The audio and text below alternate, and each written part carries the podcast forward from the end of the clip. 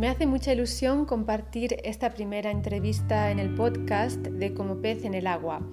Hoy charlo con Julie, una profe de francés que vive en Barcelona. Además de alumna mía, también es compañera de profesión y compartimos el mismo entusiasmo por los idiomas, que tanto han enriquecido nuestras vidas y nuestra manera de entender y ver el mundo. Hablamos de sus experiencias en lugares con una fuerte identidad cultural, de cómo dejó un puesto de trabajo seguro para lanzarse a nuevas aventuras y de todo lo que le han aportado los idiomas. Julie tiene el perfil de una auténtica fluency seeker y estoy encantada de tenerla como primera invitada. Así que te dejo con la entrevista. Uno, 2, 3, dale al play. Bienvenida a Como pez en el agua. Es un placer tenerte aquí. Eh, fuiste, fuiste estudiante mía de español y además somos compañeras de profesión. Tú también eres profe, ¿no? Sí, es verdad, sí, de francés. ¿Te presentas un poquito? Sí, bueno, eh, soy Julie, soy profe de, de francés desde hace a ver, 10 años, ya. Ya. sí. y ahora, bueno, vivo en Barcelona, en Cataluña, desde casi tres años con el COVID, que ya pasó rápido. Pasó rápido. Sí. Muy bien. Eh, y ahora, eh, Yuri, ¿das clase mm, online y presencial o solo online? Bueno, cuando llegué en Barcelona solo daba clases online porque, bueno, tenía estudiantes en, Inglaterra y quería continuar a enseñar a estos clientes, entonces me quedé online con ellos. Y después el COVID llegó y no, no cambié nada porque, bueno, no podía. no había una academia que, para, no sé, reclutarme, ¿no? Sí. Pero desde enero yo estaba harta de, estar solo online enfrente de mi ordenador mm. y empecé a hacer un meetup recién. Y bueno, trabajé un poco, trabajé tres meses en una universidad también, un trimestre. Y sí, así que poco a poco estoy como intentando de, volver al presencial porque lo extrañaba muchísimo. Claro, muy bien. Me gusta hacer los dos, la verdad. Los dos, sí, el equilibrio, ¿no? Un poco es importante, si no, falta, algo. Ah. Sí, sí, soy sociable, necesito gente en mi vida. Verla, ¿no? Tocarla. Sí, un poco, sentir la energía, ¿sabes? Sí.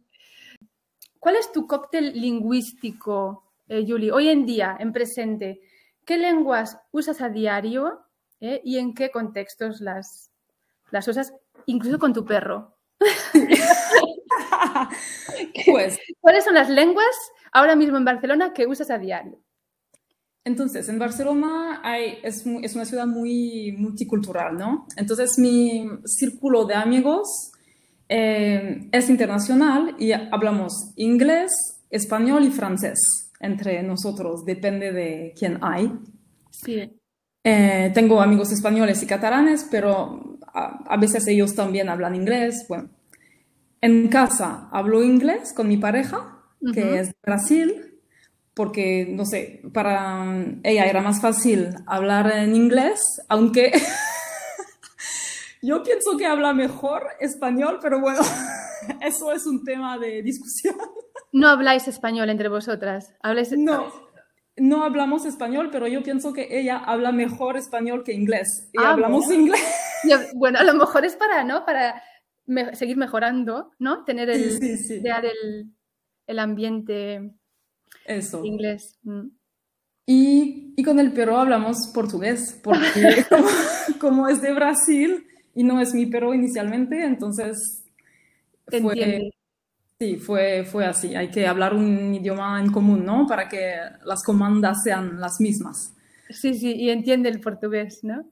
Sí, claro, que ya es como trilingüe. Creció como catalana, pero ahora habla, habla portugués, español, francés a veces, pero portugués más. Es verdad, yo también tengo aquí cuatro perros y eh, los cuatro entienden eh, alemán, inglés, español, gallego y hasta japonés a veces yo creo que entienden. Pero porque, porque... A veces sí, a veces les decía sit en japonés, ¿no? Les, les enseñé. Y eh, bueno, ya están demasiado acostumbrados al inglés y al, y al español y al, alemán también. La dueña eh, es alemana, o sea, les habla en alemán. Ah, vale. Pero yo intentaba un poco eh, darle órdenes, ¿no? Siéntate en japonés, pero creo que no se acostumbraron.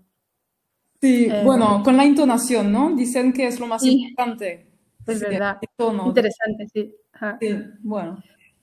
Bueno, Julie, fuiste, mm, fuiste funcionaria en Francia, ¿no? y, un día decidiste dejarlo todo e irte. Eso. Entonces, cuéntanos un poquito qué impulsó esa decisión de, dejar tu puesto de funcionaria, ¿no? Que muchos es lo que quieren. Yo no sé en Francia, pero eh, para muchos es el, como un objetivo, ¿no? Ser funcionaria. Y tú lo dejas y te vas. ¿Y a dónde te vas? Pues es verdad que en Francia lo ven un poco como el Graal, ¿no? Que ya mm. un salario por la vida, como la pensión, ¿no? Pero para mí creo que era una carrera que escogí por defecto. No quería enseñar, había estudiado historia y al, al final, no sé, había una formación en Córcega, yo quería ir en Córcega con mis amigos. y entonces me fui a estudiar en Córcega. Después tuve una, una posición de profe en Montpellier, que es una ciudad súper guay. Y eso, claro que me encantó. Pero después el trabajo no. Eh, estaba esperando a las 6 de la tarde a 24 años. Mm, no mm. era posible. En Córcega, eh, la formación, dices, eh, la universidad. funcionaria. Funcionaria. ¿Tú estuviste destinada en Córcega? Sí, porque mm, hice, hay cinco escuelas de la formación que yo seguí y mm. yo, claro, escogí Córcega porque era más divertido. Claro. No, iba a escoger Lille o Nantes, no. ¿Qué fuiste a Córcega? Sí, era, es una isla, ¿no? Entre Francia e Italia y mm. me, me, gustó la, la, idea de tener esta experiencia, de ver la cultura y tal. Y pues eso, y después volviendo al continente, como dicen, a Francia, no, no me gustó el trabajo, pero trabajaba en la universidad y veía pasar como las tesis, porque estaba encargada de los contratos de PhD, de los doctorados. Doctorados, sí. Mm. Y yo había como profe de FLE, como se dice, francés, francés como lengua extranjera, y yo pensé, hoy me gusta eso. Eh, eh, sí, eh, siempre... un poco, ¿no? No, no, no pensabas ser profe de, de, de, francés lengua extranjera. No, no sé, con 20 años no me sentía capaz de enseñar, no me veía mm. como profe, pero después la verdad que lo vi un poco como la oportunidad para viajar. Mm. Siempre me había gustado idiomas y el francés, pero no lo veía como una carrera, no. Y, por eso, y entonces hice el máster a distancia y con la Universidad de Montpellier, pero a distancia. Y me encantó todo, toda la historia. Y cuando tuve que hacer mi práctica, escogí México. México. Y me vale. así como una... Lejos, ¿no? sí, porque todo el mundo pensó, ella es, está, es loca. ¿Y cuando llegaste a México, ya hablabas español o para ti también fue un nuevo desafío el idioma? Hablaba muy mal. Hablabas muy mal. ¿Que el, español del, instituto? Eso es, sí, porque en mm. Francia se aprende desde, a ver, los 14 hasta los 18, pero bueno, me gustaba Manu Chao ¿eh? y escapé, ¿sabes? Lo típico, lo típico de los franceses. pero no, no podía hablar y de hecho, la primera vez que yo me presenté en mi, en mi clase, creo que dije algo como, hola, soy Julie y 24 años y me encantan los tacos, ¿sabes? Nada más, como, no sé, algo estúpido. Los tacos, ¿sabes lo que significa también los tacos, no? Ah, no, dime. Decir tacos. Ah, no. ¿Has escuchado alguna vez? No, dime. Bueno, decir, bueno, los tacos es una comida mexicana muy típica, ¿no? Pero aquí decimos, por ejemplo, decir tacos, no digas tacos, no digas palabrotas. Ah, mira. Sí. Entonces, me gustan los tacos. me gusta. Bueno, también. Interesante. No sé si en México también significa lo mismo. ¿eh? Ah, sí, a lo mejor la expresión no la conocen porque, bueno, se ríen, creo que se rieron, pero más de mi nivel de español. Era muy limitado. Entonces, allí, ¿cuánto en México? ¿Cuánto tiempo te quedaste para hacer las prácticas? Todos eh, cinco meses. Fue, cinco meses. Fue corto, sí. Fue corto. Pero mejoré un poco, pero muy poco, porque claro, enseñamos nuestro idioma y encontré gente de allá, claro, me hice amiga con ellos, pero no mejoré mucho, no. No. Vale. ¿Estabas en un círculo internacional con gente de otros países o intentaste integrarte también en la cultura mexicana? ¿Hiciste amigos, amigas? Sí, intenté, pero era difícil, entonces lo, lo que hice era de hacer couchsurfing. Eh, porque yo viví, en el Sonora, que es un estado desértico. Mm. Y bueno, no hay, hay gente, claro, pero no sé, para ellos era un poco raro porque era pensaban que yo era americana, que tenía mucho dinero, mm. eh, porque es un estado a la frontera con Arizona, donde los, la gente jubilada de Canadá o de América, bien, América del Norte, perdón, de Estados Unidos, viene para jubilarse o de vacaciones. No es como Baja California y Los Cabos, vale. pero a veces hay un poco esta relación que es ambivalente, ¿no? Necesitan mm a ellos para el, dinero y tal, pero no les gusta mucho. Así que no, yo necesitaba hacer un esfuerzo para decir, no, yo hablo español mal, pero hablo y, quiero hablar contigo. Así que fue un poco difícil, ¿no? A integrarse, pero con la gente de mi edad en el grupo de Couchsurfing, eso sí, funcionó. Mm. ¿Utilizabas el Couchsurfing para viajar o porque sé que también organizan grup, eh, quedadas, ¿no? Quedan para sí, eso.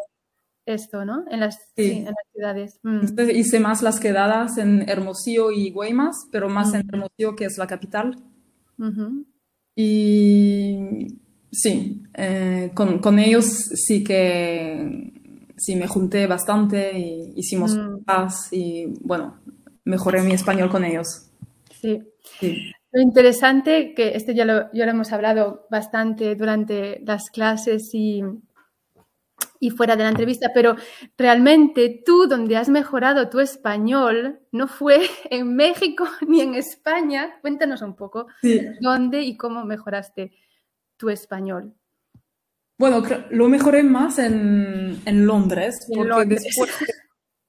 Sí, sí, sí, es, parece ridículo, pero es verdad porque Creo que también mi cerebro necesitaba como digerir, ¿no? ¿Cómo es el verbo? Sí, sí, digerir, digerir, muy bien. Mm. Digerir la información.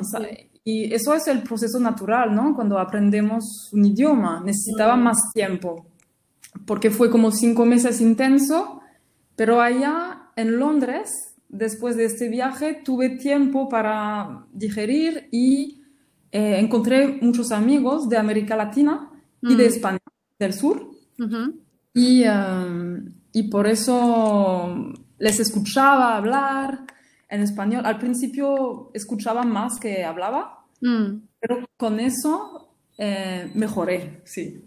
Sí, sí, sí. ¿Compartías piso? Eso, sí, los últimos meses en, en, Londres compartí piso con una amiga mía de Almería.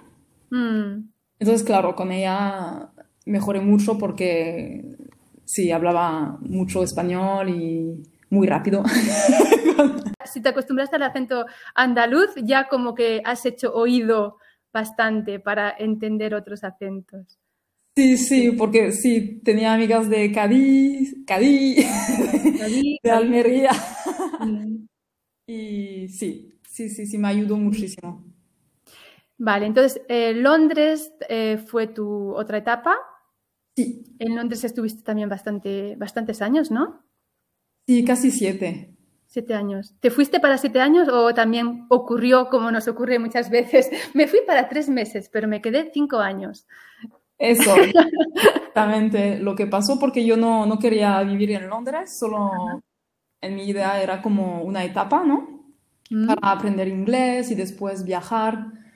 Pero al final me gustó porque encontré, bueno, es que quería viajar, pero el mundo era allá, esperándome, ¿sabes? Te estaban esperando en Londres. Sí, mm. me, me, encantó porque encontré muchos amigos de, de, fuera y de Inglaterra, pero muchos, mucha gente de fuera y mis mm. estudiantes también eran de, de, todo, todo el mundo, de, entonces eso me, me gustó. ¿Dabas clase no solo a, a, a, británicos? Bueno, es que es la realidad de la ciudad. Creo que la mitad de la ciudad no, no es de Londres. claro. Mm. A lo mejor también de otras ciudades, pero mm. hay mucha gente de otros países. Sí, es una concentración de mm. mundo, ¿no? Un mosaico de culturas. Eso, y por eso me, me encantó. Sí. Eh, ¿Y cómo decidiste, vale, Londres ya es hora de irse ¿Y por qué decidiste mudarte a, Barcelona?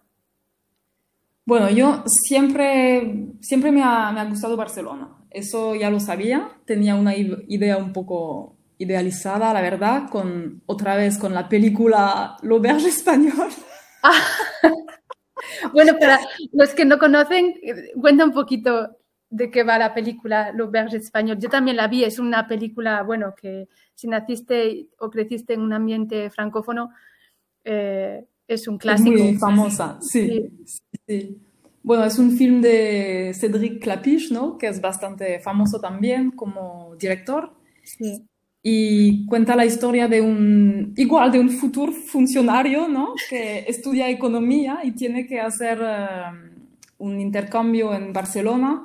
Y no habla español, no quiere ir pero al final le encanta estar allá, en, encontrar mucha gente de, de, muchos países y su experiencia es inolvidable y después su vida se, se vuelve internacional también, ¿no? Mm. Pues tiene un toque así como multicultural después de la experiencia. Sí, y como también había vivido en el sur eh, muchos años en Francia y estaba harta de Londres, quería volver a un ambiente así como más mediterráneo, más multicultural. Bueno, eso no porque ya lo tenía en Londres, pero era muy estresante la, vida en Londres. Y yo sabía que en Barcelona fuera, iba a ser como un poco diferente, ¿no? Como más relajado y es verdad. Eh, no quería dar tanta importancia al trabajo como en Londres, que necesitaba trabajar muchísimo. Y me atraía venir aquí. Sí, mm. ¿Recuerdas algo en particular que dijiste, ah, esto me llama la atención o, no sé, algo? Eh, vale. Sí. ¿Sí? ¿Tienes algo en mente? Sí, pero no sé si, no, sé si puede contar? eso. Yo pensé, ostras, no estoy en España. Ah, interesante. Estoy en Cataluña. claro, porque como yo había vivido en, con gente de España del Sur, de Andalucía, eh, claro, la actitud era muy francesa. Era, era como, Cataluña es muy parecida a, Francia para mí. La actitud de la gente y... Sí, sí, sí, me, me, gusta. Pero, claro, observamos, ¿no? Cómo, cómo nos comportamos y tal. Y yo pensé, bueno, eh, ya veo una diferencia que no me esperaba que, que fuera así, pero sí. Sí, sí, sí. Además es, es, curioso porque tú recuerdo que no, no has viajado mucho fuera de Cataluña. Conoces bien Cataluña, pero ¿has estado alguna vez en otras regiones de, España? A ver, eh, en Asturias muy poco y más en el sur, en Andalucía. Vale. Mm. Después Valencia, muy poco, pero Andalucía sí que conozco. Mm. entonces tenía esta imagen, ¿no? De, sabes, muy, muy así, ¿no? La gente muy sociable, que, que sale mucho, que cosas, cosas mm. con contacto muy fácil y tal. Sí. ¿Cómo fue con el catalán, por ejemplo? Eh, cuando llegaste, eh, ¿te diste cuenta que, ah, vale, voy a aprender también catalán o, bueno, dejo el catalán para un poco más tarde? Sé que a lo mejor en Barcelona no lo, necesitas tanto como en Girona, que es más eh, catalán parlante, ¿no? Sí, es verdad, aquí no lo necesitamos. De hecho, hay gente que solo habla inglés y bueno, se, la, se las arregla, ¿no? Es, no, es mejor hablar español, claro, o catalán. Pero como es una ciudad internacional, sobrevives, claro. Pero para mí es normal, es una cuestión de respeto, es que es el, mm. idioma nativo de la gente y yo quería aprender. Primero, me encantan los idiomas, pero segundo, sí, para mí es respeto. Si tenemos que hacer un esfuerzo, cuando nos mudamos en un sitio, creo que hay que integrarse y, y aprender a conocer la gente porque su idioma es su cultura, su vida es que el idioma es la mejor herramienta, ¿no? De, para un poco entender dónde estamos, dónde vivimos, integrarse. Es súper potente. Sí. como tú en Galicia, me imagino, ¿no? Se habla gallego o... Sí, yo, yo intento hablar. Eh, yo nací, bueno, crecí en una familia gallego parlante, pero es verdad que al crecer en Suiza eh, pues no tenía, no estudié realmente gallego, lo, me empapé del gallego porque era lo que se hablaba en casa, pero no lo estudié, no fui a la escuela en gallego, em, pero, sí intento hablarlo. Sí, afuera eh, se usan los dos. Sí. Ah, vale, como aquí.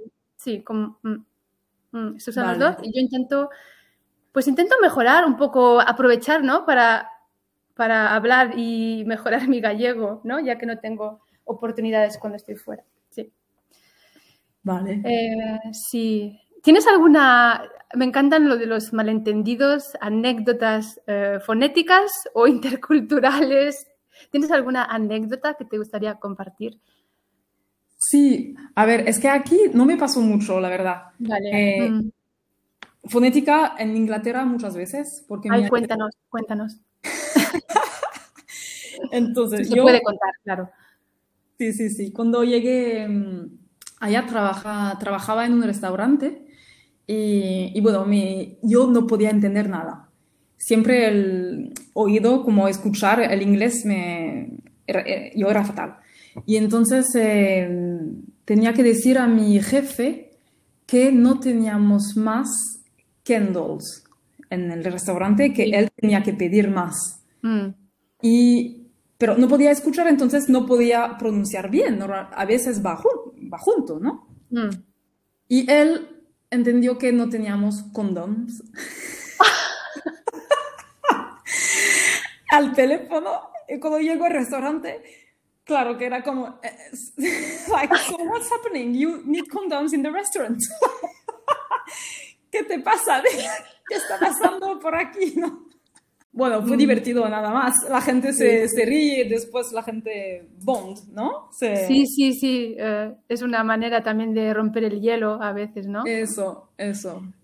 Con los estudiantes también es divertido, ¿no? seguro que, y sobre todo en francés, bueno, es que en francés seguro que te que tienes muchísimas.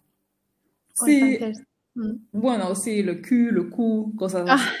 Pero Sí, yo, yo una vez de, de hecho llegué en una empresa de, trabajaba en, en el sector de lujo, que parece más serio, pero yo llegué el lunes diciendo a mis estudiantes, eh, ah, em, ¿qué hicieron? Em, ¿Qué hicieron el fin de? Fueron a, ah, fuimos al cinema, no sé qué. Ah, vale, cuéntame. Em, y yo dije, ah, ¿alguien has visto la película The American Asshole?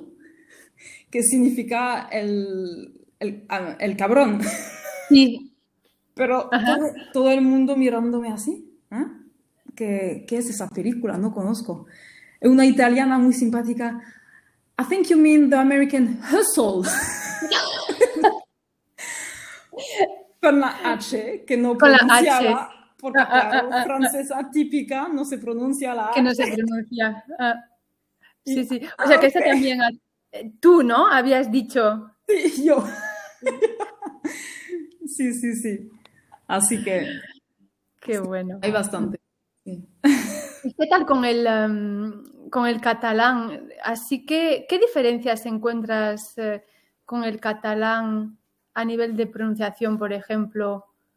Porque sé que, por ejemplo, la L es diferente, la L es la... Sí, la pronunciación es, es difícil. Entonces, para, tengo los mismos problemas que en inglés, que en español no, no, tuve tanto a escuchar, mm. porque es más fonético, ¿no? Lo que se escribe se pronuncia bastante igual. Pero en catalán lo que estoy haciendo es de escuchar más como podcast ahora. Y ahora ya la pillé más la, pronunciación, pero sí, al principio es muy útil, ¿no? Escuchar y leer la transcripción, porque podía leer bien, porque es parecido al, al francés y al español, pero no entendía nada cuando me hablaban. ahora mejor. Te, ayudan los dos, ¿no? El francés y el español. Sí, sí, sí, sí. Sí. Mm, mm, sí. ¿Y, y cómo, cómo, son las clases? Creo que mm, son clases grupales, ¿no? Solo hice clases de, de grupo hasta el nivel A2 y, y, lo dejé, porque ahora yo tengo la gramática que, no, que yo necesito y como hablo francés y español, creo que ya es suficiente. Yo necesito practicar y escuchar mucho para, para mejorar. Entonces, no tengo tiempo porque era, eran como cuatro horas cada semana. Son clases eh, pagadas por el gobierno, ¿eh? es muy bien. Sí, mm. Pero necesitaba trabajar mucho y ahora no me da tiempo, eh, prefiero hacerlo por mi cuenta. ¿Y cuál es la reacción cuando, cuando bajas al, a la tienda y hablas en catalán siendo extranjera? Bueno, supongo que es súper bien, súper bien acogido, claro, ¿no? Que se valora el esfuerzo que estás haciendo por, por aprender. Sí, sí, se valora, pero si después tardas un poco a, contestar, van a hablar en castellano. Ah, interesante. Sí. Sí, porque mi nivel, claro, es muy limitado. Entonces, sí. si puedo contestar y que lo hago, claro, con mucho placer, pero si me ven un poco perdida, bueno, pasan al castellano. Pasan al castellano. Mm. Sí. sí, sí. Muy bien, pues eh, creo que has vuelto de Francia, de Limoges, eh, hace poco, ¿no? Has ido a hacer una, una visitilla, una visita. Sí. ¿Qué tal, Julie, cuando vuelves a Francia después de tantos años fuera? ¿Cómo, cómo te sientes allí? Un poco rara, a, veces un poco, depende, pero yo soy de, un pueblo, ¿no? En el centro de, Francia. Y bueno, no sé, hay algunas cosas, claro, cuando evolucionas cada día en un mundo internacional em, y vuelves después al, pueblo, es, puede ser un choque a veces, no voy a mentir, ¿no? Que las conversaciones son muy diferentes y, y a veces otras cosas. y, pero depende, depende. ¿Los horarios y esto estás ya acostumbrada a los horarios españoles? Sí, eso no. yo, yo, voy con retraso en todo lo que hago. Ah, sí. Así que ya iba bien con esto. Los horarios para comer, estoy bien con. Te va bien, ¿no? A ti. Para ah. cenar, no, no como, no ceno muy tarde, eso no. Ya. Pero cenar entre a las dos, bueno, yo ceno entre la una y media y, la, y las dos y media, no, no me molesta eso. Mm. Pues eh, vamos a empezar un poco ya a cerrar eh, y un poco cómo crees que, que te ha enriquecido ¿no? el hablar eh, varios idiomas. Además que tú has, nacido y has crecido en un ambiente monolingüe, y, hoy en día pues hablas varios idiomas con, con, diferentes grados de fluidez, pero, pero que te sientes cómoda.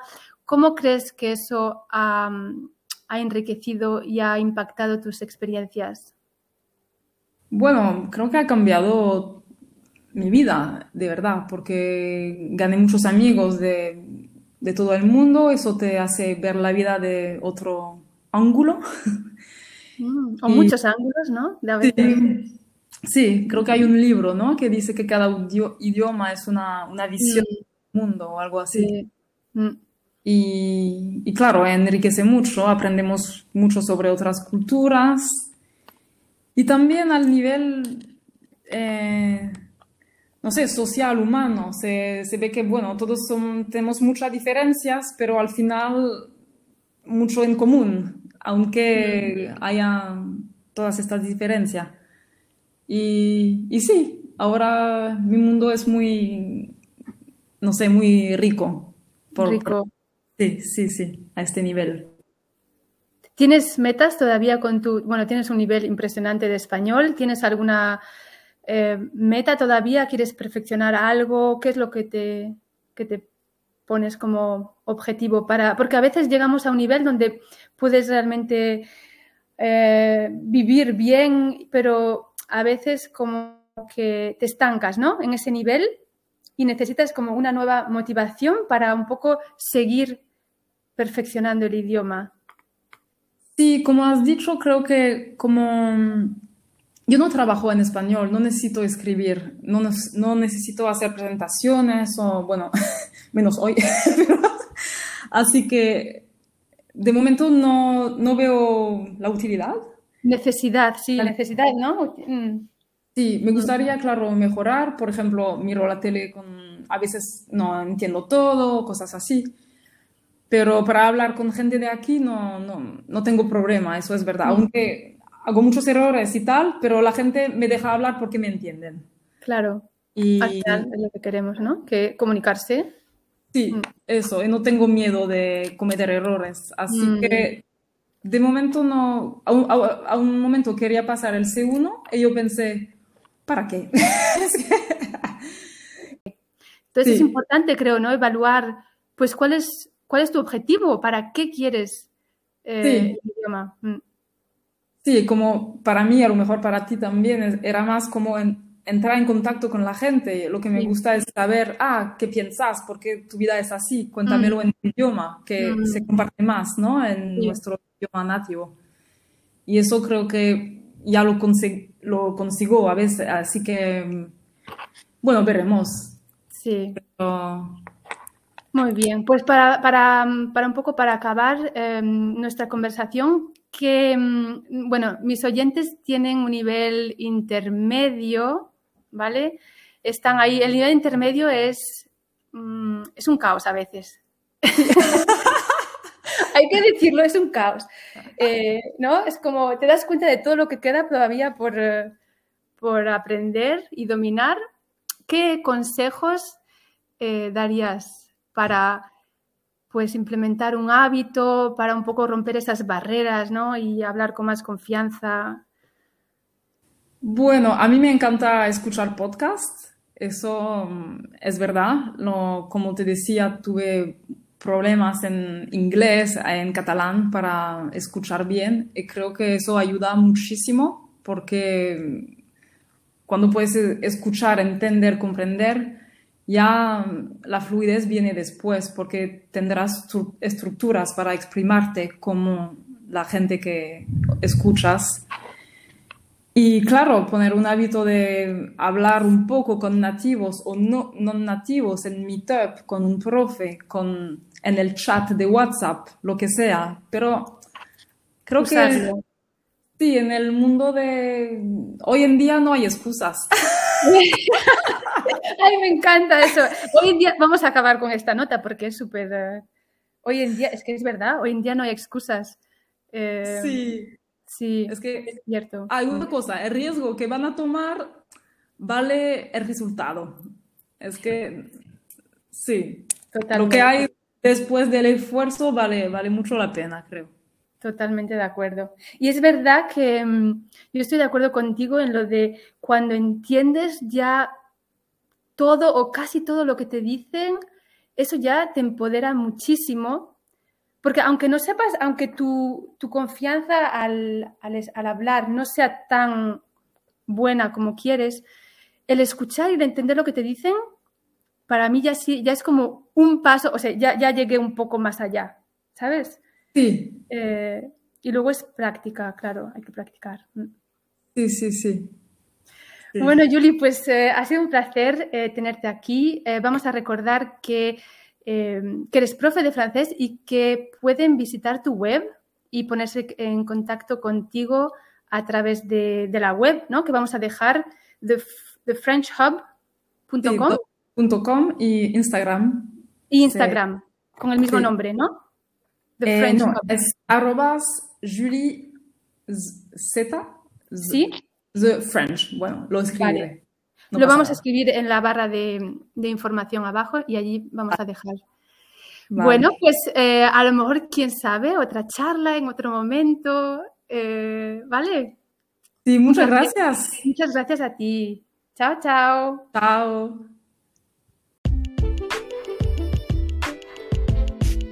Gracias por escuchar y espero que hayas disfrutado la charla con Julie. En Como pez en el agua me gustaría compartir historias de gente como tú con un perfil internacional que se mueven entre culturas, así que si crees que tienes el perfil para participar en el podcast, escríbeme y hablamos.